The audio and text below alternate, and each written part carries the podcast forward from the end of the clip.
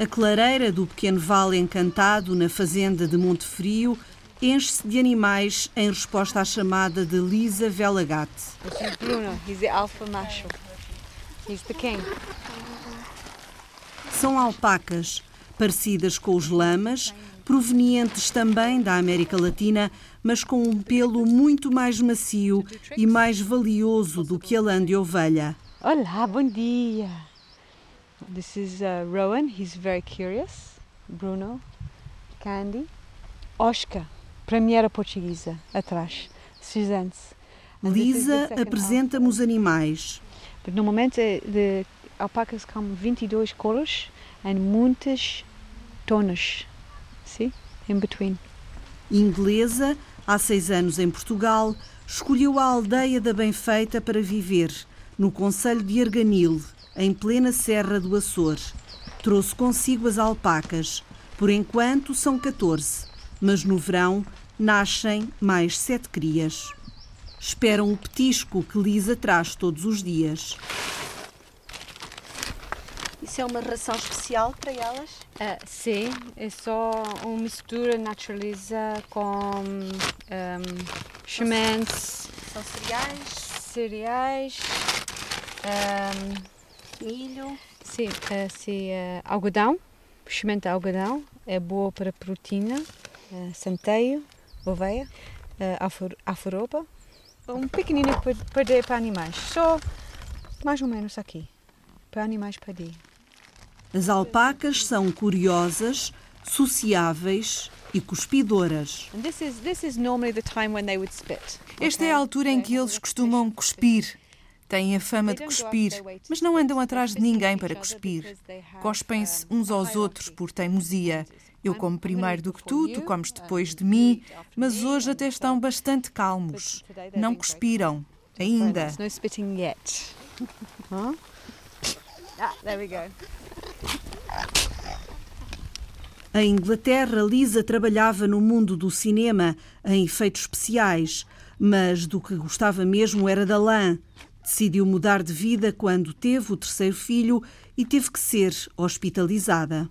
I had to go into hospital into the intensive care unit, and I. Estive no hospital, numa unidade de cuidados intensivos no Reino Unido, e antes já tinha investigado que animais poderia trazer com lã, porque a lã é a minha paixão. Vi as cabras angorá, ovelhas de raças autóctones e coelhos angorá. Nenhum deles parecia satisfazer os critérios ambientais que tinha definido para o uso da terra. Então, quando estava no hospital, vi os bebés a usarem fibras artificiais. Tinha uma revista e estava lá uma fotografia de uma alpaca. E disse: oh, alpaca. What's that? Um, Oh, alpaca, que é isto? Olhei para a fibra, para o valor da lã e comecei a investigar avidamente. Ponderei as duas coisas. Tive em conta o ambiente, se era um bom local para os animais, e pareceu-me ser uma boa escolha. Então, ok, trouxe-os e estou a adorar. Also for the environment, and it seemed to be a good a good balance. So um, so yeah, we brought them, and uh, I've uh, loved it ever since. Uma fibra mais valiosa do que a simples lã de ovelha. Absolutely, it's the quality of the Absolutamente. A is qualidade da lã é mais fina, mais brilhante, mais quente, por isso é muito valorizada. Está ao nível da cachemira e angorá. A alpaca está nessa categoria porque é muito macia e suave. um, because it is it's so much smoother, softer. Nos 3 hectares da Fazenda Monte Frio, as alpacas vivem em liberdade. Têm água fresca do ribeiro, ervas e arbustos tenros e montanhas de xisto para treparem. Precisam de pouco mais. But não muitas coisas, animais mais fácil, mais fácil, sim. Só precisam de aqui de. Sim, só, só simples, sim. não necessário muitas coisas. Rowan! Rowan!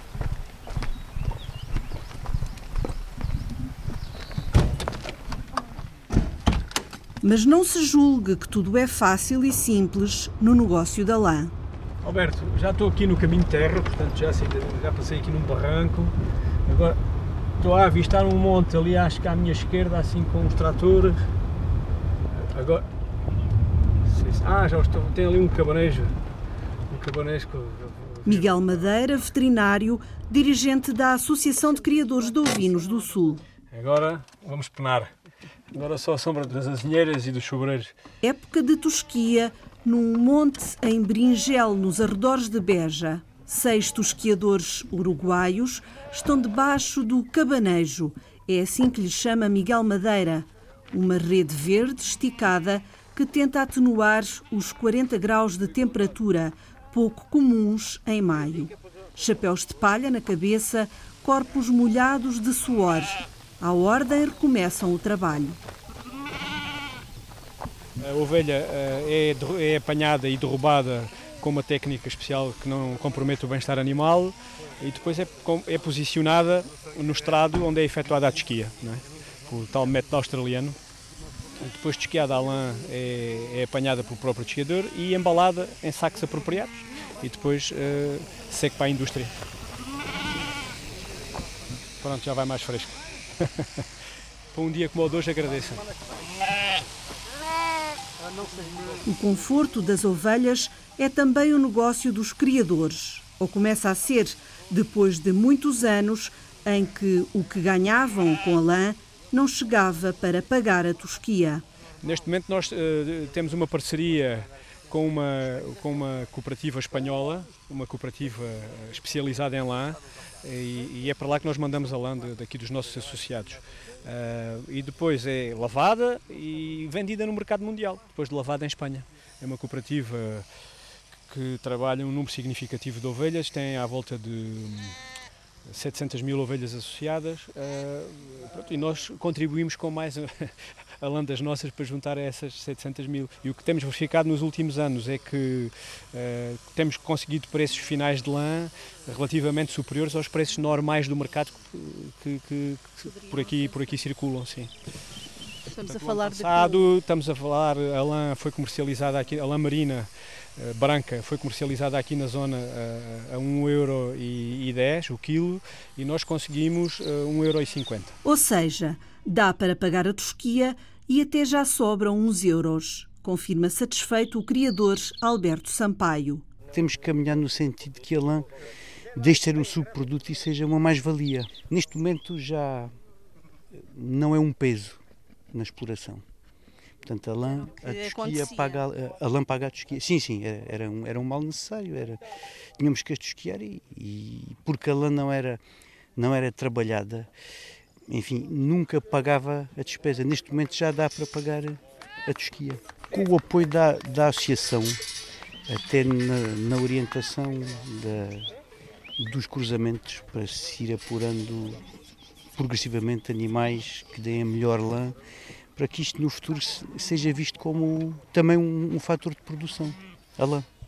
Neste momento, o panorama já se alterou completamente. O ano passado, por exemplo, tosquiei e, e, e ainda sobrou dinheiro. De fato, macaco de sarja, chapéu de palha, como os tosqueadores, o ovicultor acompanha a azáfama. Explica que o futuro do negócio da lã está no associativismo. Há cerca de dois anos a coisa começou-se a inverter e começámos a olhar a lã de outra maneira. Perdeu-se um bocadinho a cultura da, de, de, trabalhar a lã, de ter animais com, com boa lã. Começámos só a pensar nos borregos e o, a lã foi um bocadinho descurada. Sinceramente, dois anos, a coisa alterou-se. E eu acho que é esse o caminho que temos que seguir. Aos seis de cada vez, o rebanho de 300 animais de Alberto Sampaio liberta-se da lã. Os resultados começam a ver-se. Talvez por isso cresce a motivação para apostar num setor que já foi importante noutros tempos. Eu tenho registros da minha família, por exemplo, que uma, uma arroba de lã, portanto 15 kg de lã, valiam como três borregos. Se nós transpuséssemos isso para os tempos atuais, a lã, digamos que era valiosíssima. É? Atualmente, a lã, uh, em muitas zonas do país, não chega nem de perto nem de longe para pagar a desquia e aqui, apesar destes valores que eu referi, de 1,50€ um, euro por quilo, uh, sobra qualquer coisa, mas não sobra muito. O veterinário da Associação de Criadores, Miguel Madeira, sabe que há muito a fazer, a começar pelo apuramento da genética dos animais. Os australianos vendem um quilo de lã uh, por cerca de 6 euros quando a lã é boa, não é? porque eles só têm praticamente lã boa. Mas a genética deles foi aqui da Península Ibérica, porque os merinos que eles têm na Austrália foram daqui da Península Ibérica. Portanto, se eles conseguiram trabalhar uh, os merinos nesse sentido, nós também conseguimos, assim o queiramos, não é? assim a produção o queira. Portanto, e se falarmos uh, que uma, lã, que uma ovelha uh, das nossas produz em média 2,5 kg, vá, dois, em anos bons, 2,5 kg de lã, enquanto que os australianos tiram, tiram 5, 6 kg de lã por ovelha. Portanto, uh, a 6 euros, faça-lhe as contas, sobra muito dinheiro para pagar a desquia e é disso que vivem os produtores australianos. Lá é um bocadinho ao contrário. Os borregos é que são o tal subproduto da produção ovina. O velo, que é como se chama a lã acabada de tosquiar, é separado pela cor branco, o mais valioso, preto e malhado, e colocado em sacos identificados com o nome do produtor. Sai do Monte Alentejano a caminho de Espanha para ser lavado e tratado, só depois segue para o destino final. A lã, a lã muito boa é, é comercializada para, para, a alta costura, Itália. A gente fala muito na China, mas, por exemplo, a, Índia uh, também é um mercado eh, que compra muita, muita lã mas essencialmente a China neste momento. Agora estranha, estranha a falta de lã. Mas a China não acabou. O ainda não acabou. Obrigado.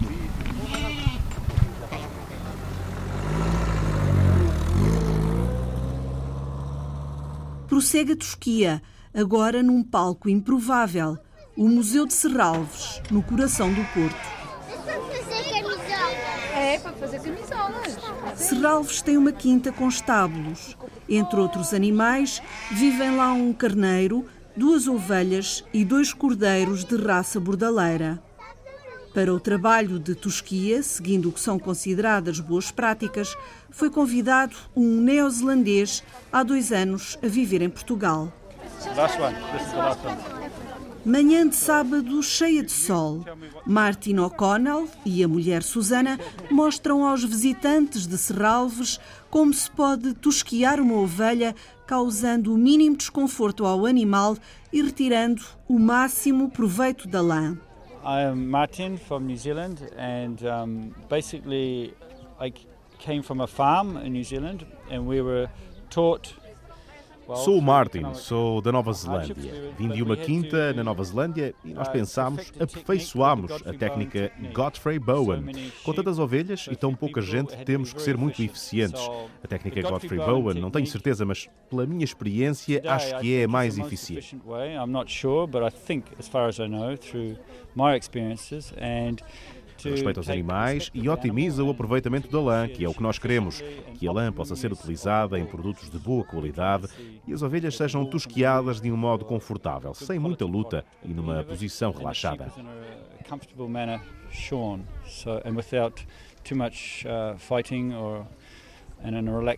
O tosquiador consegue imobilizar o animal, apoiando-o junto ao corpo, à medida que vai rapando a lã. No Alto Alentejo, onde vive, Martin já começou a dar formação a quem quer aprender a técnica, uma das mais usadas no mundo inteiro. Embora não descarte as que são usadas pelos portugueses, diz que ainda não conhece o suficiente para tirar conclusões. Do que pode falar é da qualidade da fibra, e essa é boa, só que na Nova Zelândia, de onde vem, é melhor aproveitada. We grade the wool and take away the bad uh, discoloration, the color of the wool, and um, grade the wool as it's been shorn.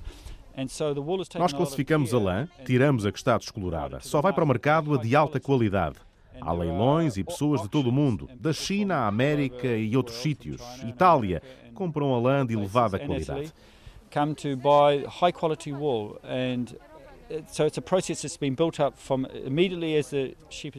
os preços começam a ser estabelecidos desde que os animais são tosquiados, mas há muito mais ovelhas. Não sei se em Portugal há muitas quintas grandes que possam ter engenheiros que apurem a qualidade da lã e de todo o processo. É a minha opinião.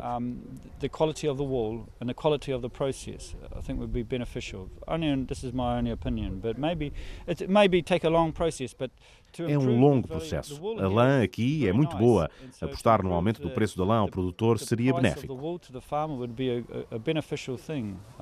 Ao lado, Susana fala num ciclo que é preciso quebrar. Os criadores de, de, de ovelhas tiverem informação de que é possível fazer coisas com a lã e, e tratá-la de maneira a que, que ela depois possa ser vendida por mais valor, pode-se quebrar este ciclo. Mas de momento eles recebem pouco dinheiro pela lã, por isso não se dão muito ao trabalho de cuidar uh, da lã. Isso é um ciclo, é um ciclo que é difícil de quebrar, mas que é possível. Opinião partilhada pela investigadora Alice Bernardo, que esteve em Serralves a documentar todo o processo de tosquia. Sinto que neste momento temos uma espécie de, que nós chamamos de uma pescadinha de rabo na boca, que é o seguinte, que é, a lã é pouco valorizada, portanto, quando vamos para vender a lã, pagamos pouco por ela, pagam, pagam pouco por ela. Como pagam pouco por ela, o dono do rebanho ou quem, quem gera o rebanho também não se dá o trabalho de ter, ter mais despesa ou ter mais cuidado, de despender mais tempo para produzir uma melhor lã seja, é um público mais especializado. Se não começarem a perceber isso e a começar a investir nisso e a procurar esse público, continuamos neste ciclo de ter uma lã que não é assim tão boa e que não é assim tão boa, não vale assim tanto dinheiro e que não vale assim tanto dinheiro, continua a ir a ser comprado. Alice, era, era quem? A outra ovelha? Era ovelha, era uma ovelha. Com o colapso da indústria de transformação, a lã é vendida em bruto para fora do país. Mas há quem a procure cá dentro e quem aposte na sua comercialização para um nicho de mercado que procura, acima de tudo, qualidade.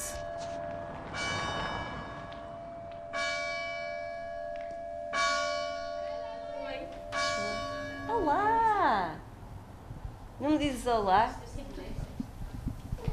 Te vou mostrar uma ovelha que tenho ali. No centro do Porto, a Ovelha Negra é uma loja especializada em fios para tricô e crochê Joana Nossa, a proprietária, lançou há dois meses uma nova marca, Vitória, 100% lã de ovelha bordaleira.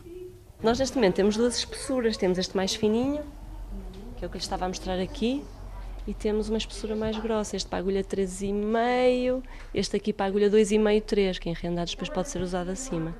E tem tido bastante procura? Sim, sim, sim, estamos muito felizes agora, até agora com a venda do fio. Então tem valido a pena apostar nos fios portugueses? Claro, claro que sim.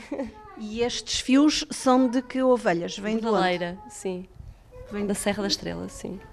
Uma lã especial para tricotadeiras que procuram um fio muito resistente. Este fio é um fio absolutamente durável, mas é um fio mais áspero. Eu costumo dizer que é para tricotadeiras de barba rija. Ele define muito bem o ponto, mas não será indicado, por exemplo, para uma peça de uma criança de um bebê, porque ele não é macio, como um merino. Portanto, eu adaptaria a qualquer. Ou, ou uma pessoa que não é muito sensível da pele, ou um casaco de exterior que não está em contato direto com a pele, mas que é absolutamente resistente e vai durar uma vida. E passa de geração em geração. No centro da loja, em destaque, uma etiqueta que reconheço: Monte Frio Alpacas. Esta alpaca também é produzida cá. Isto pode-se considerar lã? Uh, sim, pode considerar lã. Só que não é da ovelha, é do outro bichinho. Pois, é da alpaca. Sim, sim, sim, sim. Um fio precioso. As pequenas meadas de 50 gramas custam 12 euros. Recordo-lhe que a Associação de Criadores de Ovinos do Sul vendeu o ano passado a lã a 1,5 euro o quilo. É certo que sem tratamento, logo a seguir à tosquia, e é considerado este um bom preço.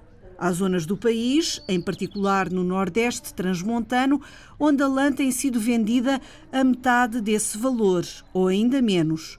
Por outro lado, encontramos a alpaca do Monte Frio à venda por 240 euros o quilo nas boas lojas de fios. Regressamos à aldeia da Benfeita para perceber como são feitas as delicadas meadas tão macias. Vamos à casa de Lisa, é também o atelier, ver como é tratada a lã das alpacas. Deixa eu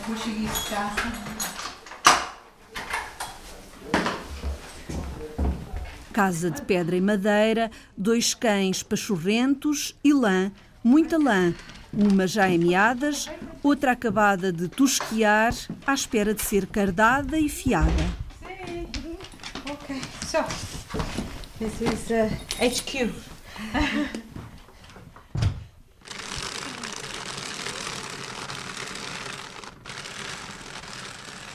Ao contrário da fibra de ovelha, a de alpaca não tem gordura, por isso dispensa o processo de lavagem. Now because the wool is colored and because it's como a lã não é tingida e porque não tem gordura, podemos cortar esse processo. Processamos mais rapidamente a lã.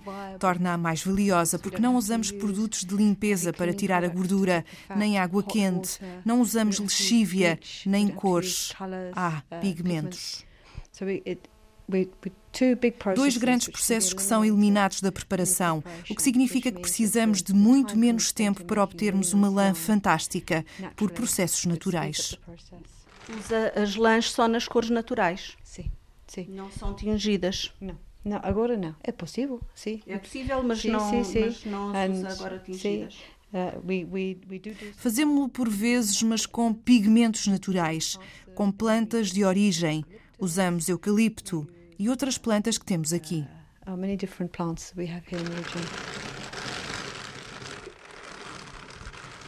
Juntam-se as cores, cruzam-se mechas mais claras, mais escuras, do branco ao preto, os tons beges, alaranjados, castanhos, cinzas, que tomam forma na roda de fiar, pelas mãos hábeis de Lisa Velagate.